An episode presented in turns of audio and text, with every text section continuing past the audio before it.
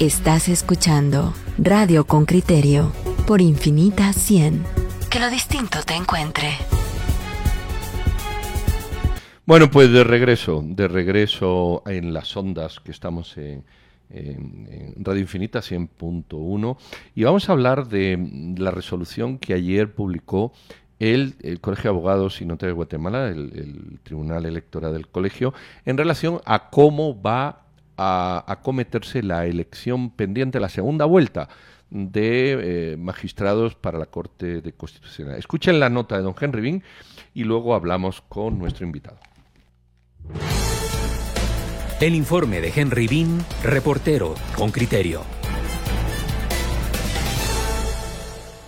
El Tribunal Electoral del Colegio de Abogados y Notarios se puso en aprietos por la renuncia de Estuardo Galvez como contendiente a una magistratura a la Corte de Constitucionalidad. Galvez, a pesar de que las votaciones se desarrollaban y se notificó que tenía una orden de captura, logró el pase a la segunda ronda con el apoyo de 1.925 abogados, mientras que Néstor Vázquez, actual magistrado de la Corte Suprema de Justicia, logró el primer lugar con el voto de 2.307 profesionales, de un total de 8.039 que emitieron sufragio para magistrado titular pero en un análisis en una sesión permanente, el Tribunal Electoral resolvió ayer por la noche que Francisco Rivas, exministro de Gobernación, deberá competir con Néstor Vázquez por la magistratura titular a la Corte de Constitucionalidad por el Colegio de Abogados. Rivas en la primera vuelta obtuvo 1.389 votos y se colocó en la tercera posición, por lo que los integrantes del tribunal aprobaron su corrimiento para la segunda ronda del viernes. María Eugenia Mijangos, abogada y expresidenta del Tribunal Supremo Electoral, considera que es la decisión más acertada. Cuando hay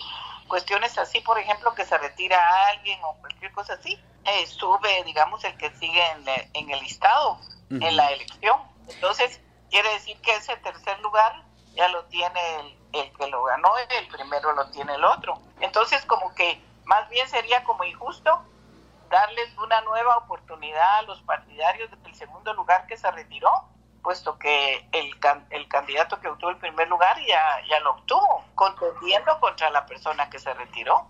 La realidad es que además dése cuenta cuántas veces han ido a votar los agremiados y empezar el proceso desde el principio. Es mucho desgaste, digamos, de, si no va a pasar con esto lo mismo que pasó que ha pasado por la Corte Suprema, ¿verdad? Mm. Marco Antonio Sagastume, expresidente del Colegio de Abogados, opina lo mismo, no obstante, hace un cuestionamiento. Pero yo pregunto, ¿podrá renunciar él cuando ya la voluntad de los agremiados se expresó? ¿Acaso no es un nuevo actor la expresión de los asociados? Porque, digamos, lo más lógico, pero no lo legal es que, bueno, Galvez renuncia, entonces sigue el que quedó en tercer lugar, que llega al segundo, pero eso es incorrecto también, porque ahí no se tome en cuenta la opinión de los agremiados que ya votaron. Galvez fue señalado por el Ministerio Público de negociar con un presidiario la elección de magistrados a Corte Suprema de Justicia y Corte de Apelaciones. Este sujeto es Gustavo Alejos, bajo procedimiento judicial en al menos cinco casos de corrupción. De acuerdo con las investigaciones, Alejos sostuvo reuniones con jueces, diputados y abogados mientras evadía la prisión en una clínica. Sagastume señala que estos hallazgos solo debilitan la profesión y la participación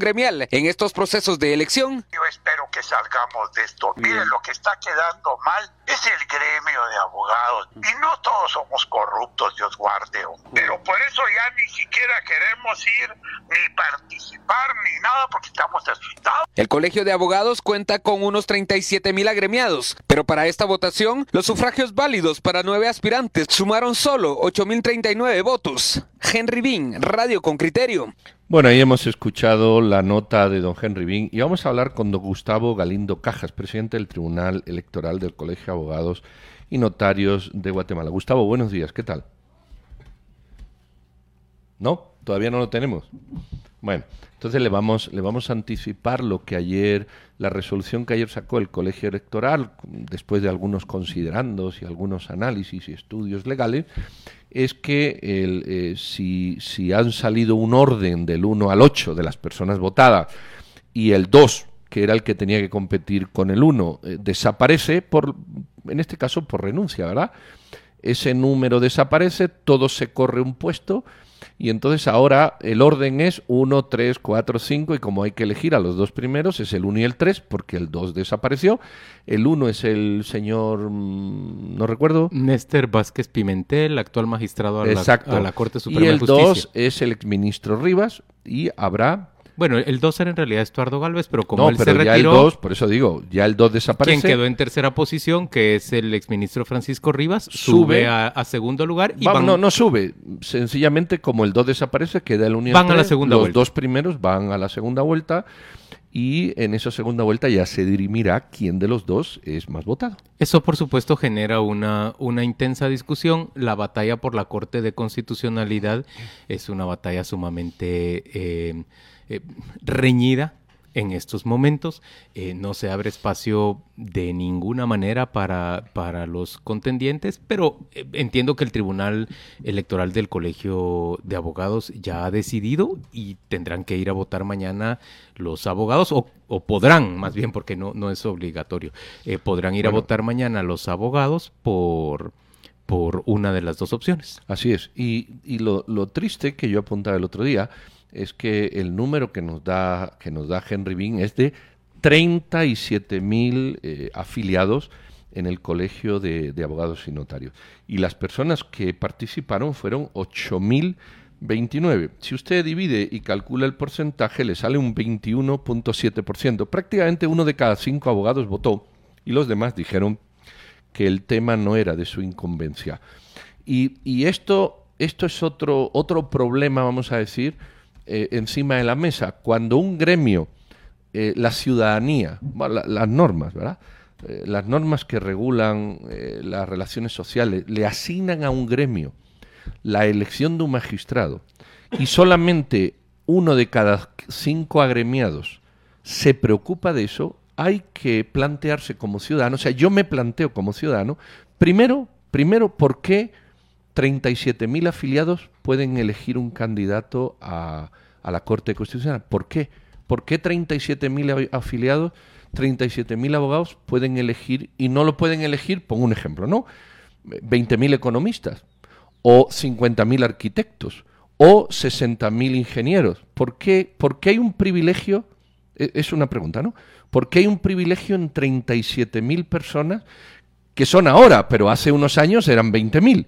¿Por qué un grupo pequeño de la sociedad tiene el privilegio de elegir a un magistrado? Y la segunda, sin que nadie se lo, se lo ratifique, porque en otros países proponen y un organismo como el Congreso, que tiene la representación popular, eh, le da el visto bueno. Eso, eso es- pasa en la mayoría de los países del mundo. ¿Por qué? Y lo segundo es, teniendo esa responsabilidad el gremio de afiliados, que ya me la estoy cuestionando, ¿por qué solo un quinto responde? A final de cuentas hay 8.000 ciudadanos de este país. No, mentira. A final de cuentas hay 3.000 ciudadanos de este país que eligen a un representante en la Corte de Constitucionalidad. Y eso es ilegítimo. Y creo que no lo tendríamos que preguntar, el sistema de proporción, igual que, la, el Consejo Superior Universitario, ¿eh? exactamente igual. Cuando tú haces número, pues 3.000 abogados deciden cuál es el magistrado que te van a poner a ti. ¿Por qué? Creo que es una reflexión, ¿no? No, no sé qué piensas, me estás mirando mucho. Es que hace un ratito decías que las leyes se cumplen y no se cambian. No, no. O sea no, que los no. pueblos tienen, eso dice la Constitución. No, no, Juan Luis, las leyes, las leyes se pueden cambiar y para eso están. Lo, lo que hay es que cambiarlas siguiendo los procedimientos naturales de cambio y no queriéndolas cambiar por bemoles, que es muy distinto.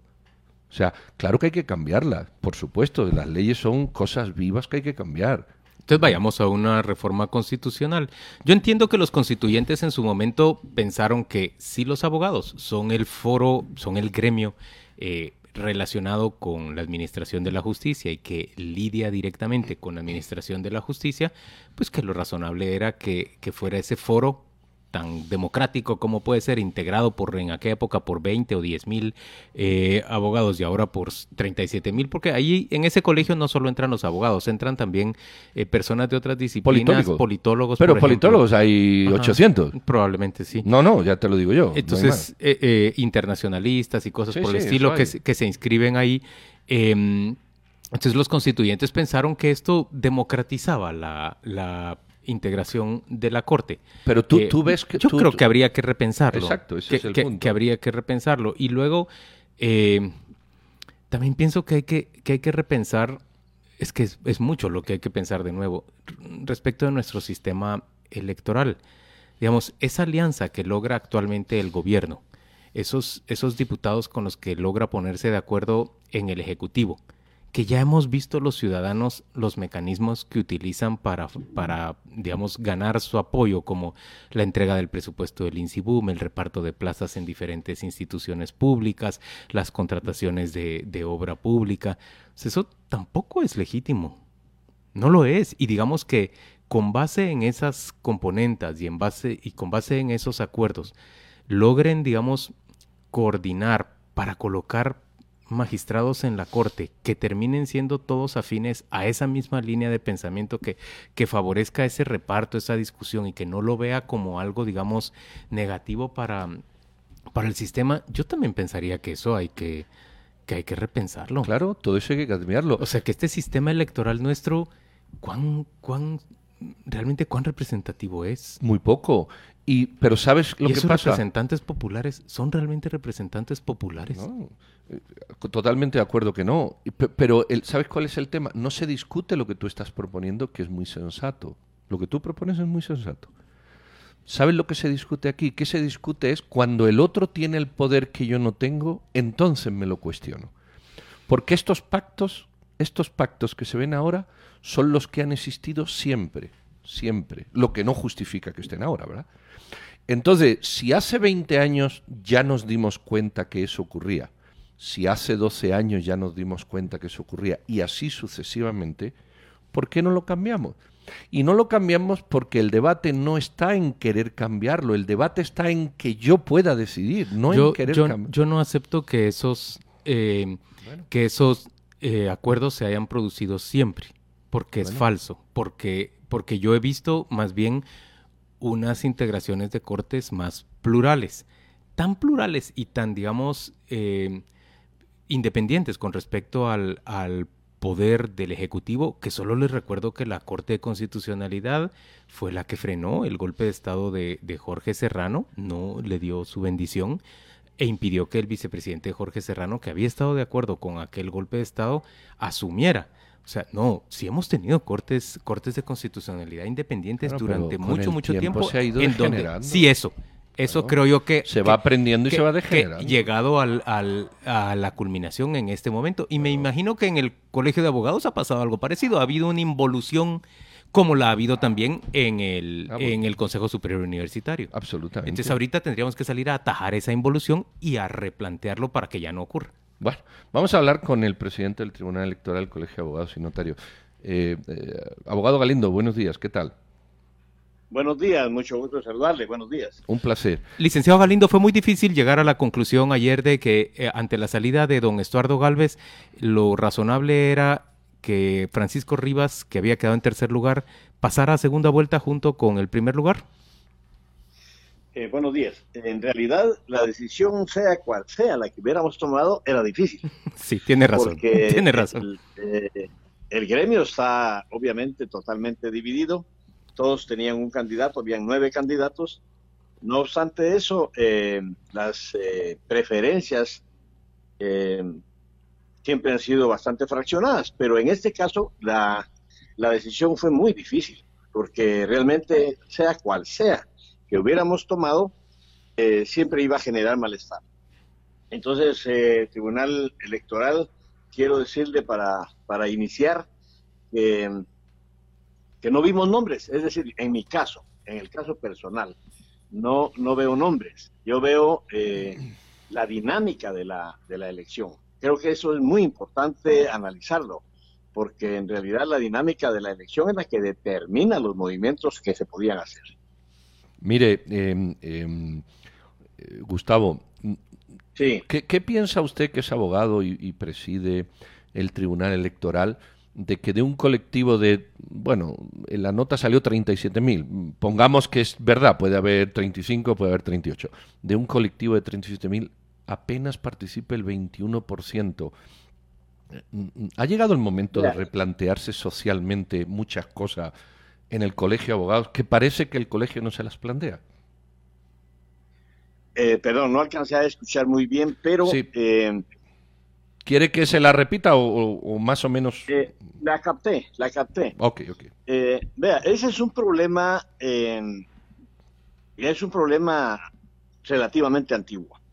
Eh, comienza por la concentración y centralización que ha tenido siempre eh, la República de Guatemala en la ciudad de Guatemala. Es decir, tenemos un problema macrocefálico.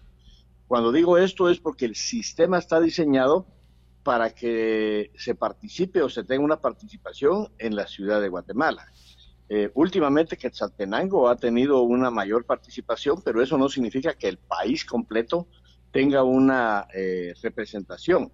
A esto todo le conocemos como la legitimidad de una votación. Y eso sucede no solo en este evento, eh, sucede en la elección nacional. Vea cuántos millones de habitantes y cuántos millones de, personas hábiles para ejercer el sufragio en Guatemala existen y no se llega a la mitad. Y lo mismo sucede en este evento. Aquí no tenemos legitimidad porque el acceso al voto en principio es muy complicado como primer factor. Pero el segundo es la credibilidad que ya eh, los ciudadanos tienen en el sistema. Y en este caso no es la excepción.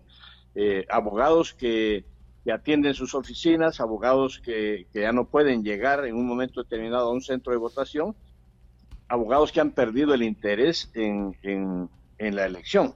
Entonces, este Tribunal Electoral, desde que inició, está promoviendo el voto electrónico para darle acceso a la mayoría de los eh, abogados eh, hábiles del, colegio, porque de lo contrario siempre vamos a estar discutiendo de que no es legítimo, por supuesto que no es legítimo. Ni la elección de este tribunal electoral ni la elección de ningún otro órgano ha sido legítima, porque no sobrepasa más de la mitad de esos 35 mil agremiados. ¿Y, ¿Y, usted cómo se explica, licenciado Galindo, que haya tanta gente indiferente?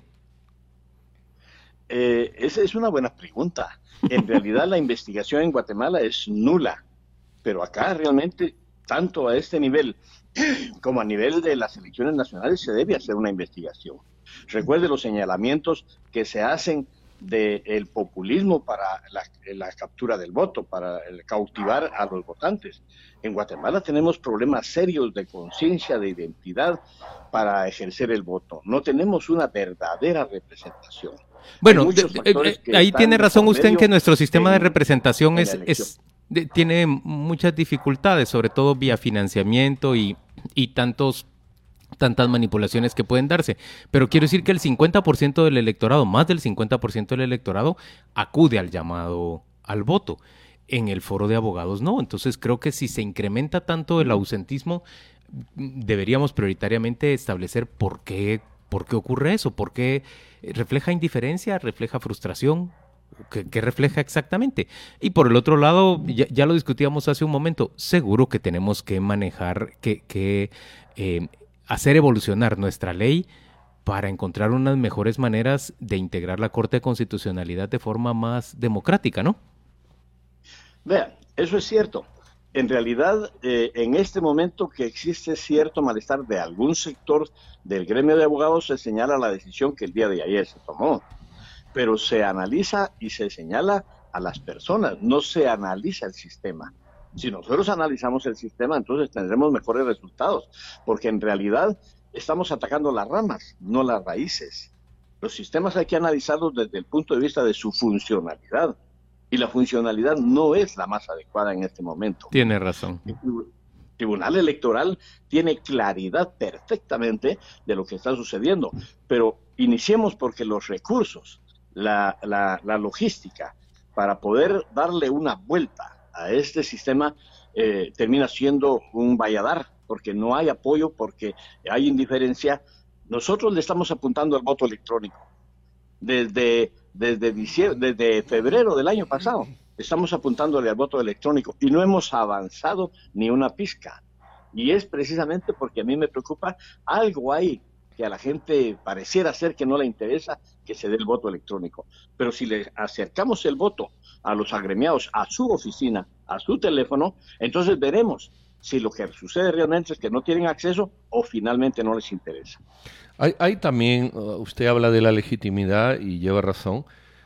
Yo me cuestionaba, no sé si lo llegó a oír, ¿Por qué un gremio de 37.000 debe de designar a un representante en, el, en el, la Corte Constitucional? No lo entiendo. Habiendo gremios más grandes. Es decir, aquí lo que hay que replantearse es el sistema en su conjunto para que gane legitimidad más allá de la legitimidad gremial. Es correcto. Es correcto. Vea, el gran problema que tenemos es que desde 1986 se diseñó un, sistema que se consideró que era eh, digno de la representatividad de todos los sectores del país, pero eso no ha sucedido. Entonces, cuando se pone en marcha un proyecto y en el camino este no funciona, es necesario hacer una evaluación y una reformulación, y eso no se ha hecho. Mire, licenciado, una última pregunta. Estoy viendo un, un trino emitido por por Álvaro Arzú Escobar, diputado al Congreso, y, mire lo que dice, alerta, invocando ilegalmente la ley electoral y de partidos políticos, las mafias que tienen cooptada la justicia de nuestro país ahora pretenden robarse la elección a magistrado de la Corte de Constitucionalidad por el Colegio de Abogados. Y cita el, eh, eh, la resolución de ustedes de convocar a, una segunda vuelta, incluyendo a Francisco Rivas. Eh, ¿qué, ¿Qué piensa usted de esto? Vea, si lo analizamos de una manera lógica y con sentido común, eso no tiene sentido. Porque si bien es cierto, un tribunal electoral emitió una resolución para resolver un conflicto de, participación, yo me pregunto, ¿quién tiene el poder realmente eh, en un gremio? ¿El tribunal electoral o el electorado? Porque aquí hay un reto. Si el electorado realmente no tiene eh, eh, convencimiento de que esa sí haya sido la mejor fórmula, todavía tiene la mesa electoral. Ahí es donde realmente se va a ver si lo que se está diciendo es realmente fundamentado o es simple y sencillamente el hecho de atacar una resolución que el Tribunal Electoral emitió. Eh, Gustavo, yo comparto sustancialmente la resolución que ustedes emitieron de todas las posibles que había. Creo que esta guarda guarda un grado de racionalidad mm, alto. Eh, ¿Hubo alguna otra solución que se disputara esta? Es decir, ustedes determinaron que esta era la más racional y acorde a la ley, y ya le digo que yo comparto eso, pero ¿hubo alguna otra opción que, que, que, tuviera sentido racional y lógico, aunque luego ustedes la desecharan? Vea, Todas las demás nosotros la desechamos porque en realidad la vimos eh, con mayores repercusiones que la que nosotros tomamos. Una, la nulidad de la elección. Nos pusimos a pensar cuál es la reacción de una persona que ha participado en un evento electoral, que ha recibido la voluntad popular con una mayoría de votos y de pronto de la noche a la mañana se le dice siempre no, regrese a la cola y usted empieza de nuevo. Ahí se está violando un derecho constitucional se está violando un derecho adquirido, reflejado ya en el voto popular. Entonces, esa es una, una de las tantas que nosotros analizamos y que pensamos realmente en que debemos respetar lo que ya se ha, lo que ya se ha ejercido.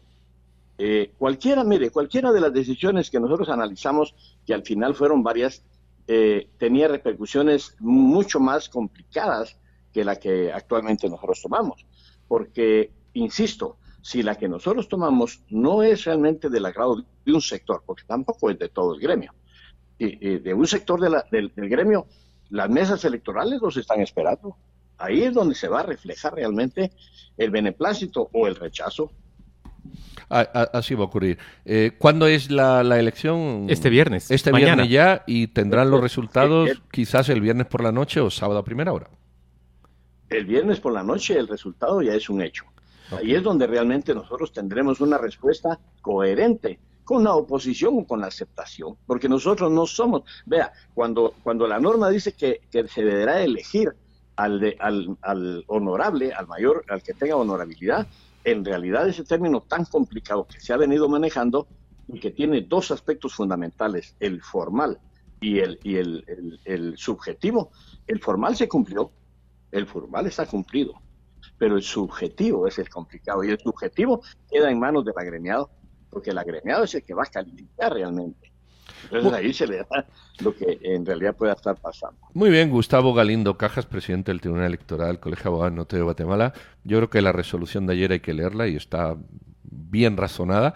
luego, como usted dice, ya se verá. Y también creo que ustedes respondieron en tiempo oportuno, que no lo hemos dicho, mm, rápidamente al problema que se suscitó. Así que bueno, mm, si se destacamos lo malo, pues también hay que destacar lo bueno y en este caso creo que hay cosas positivas eh, que poner sobre la mesa. Don Gustavo Galindo, muchísimas gracias y muy feliz día. Igualmente, feliz día. Igualmente, chao.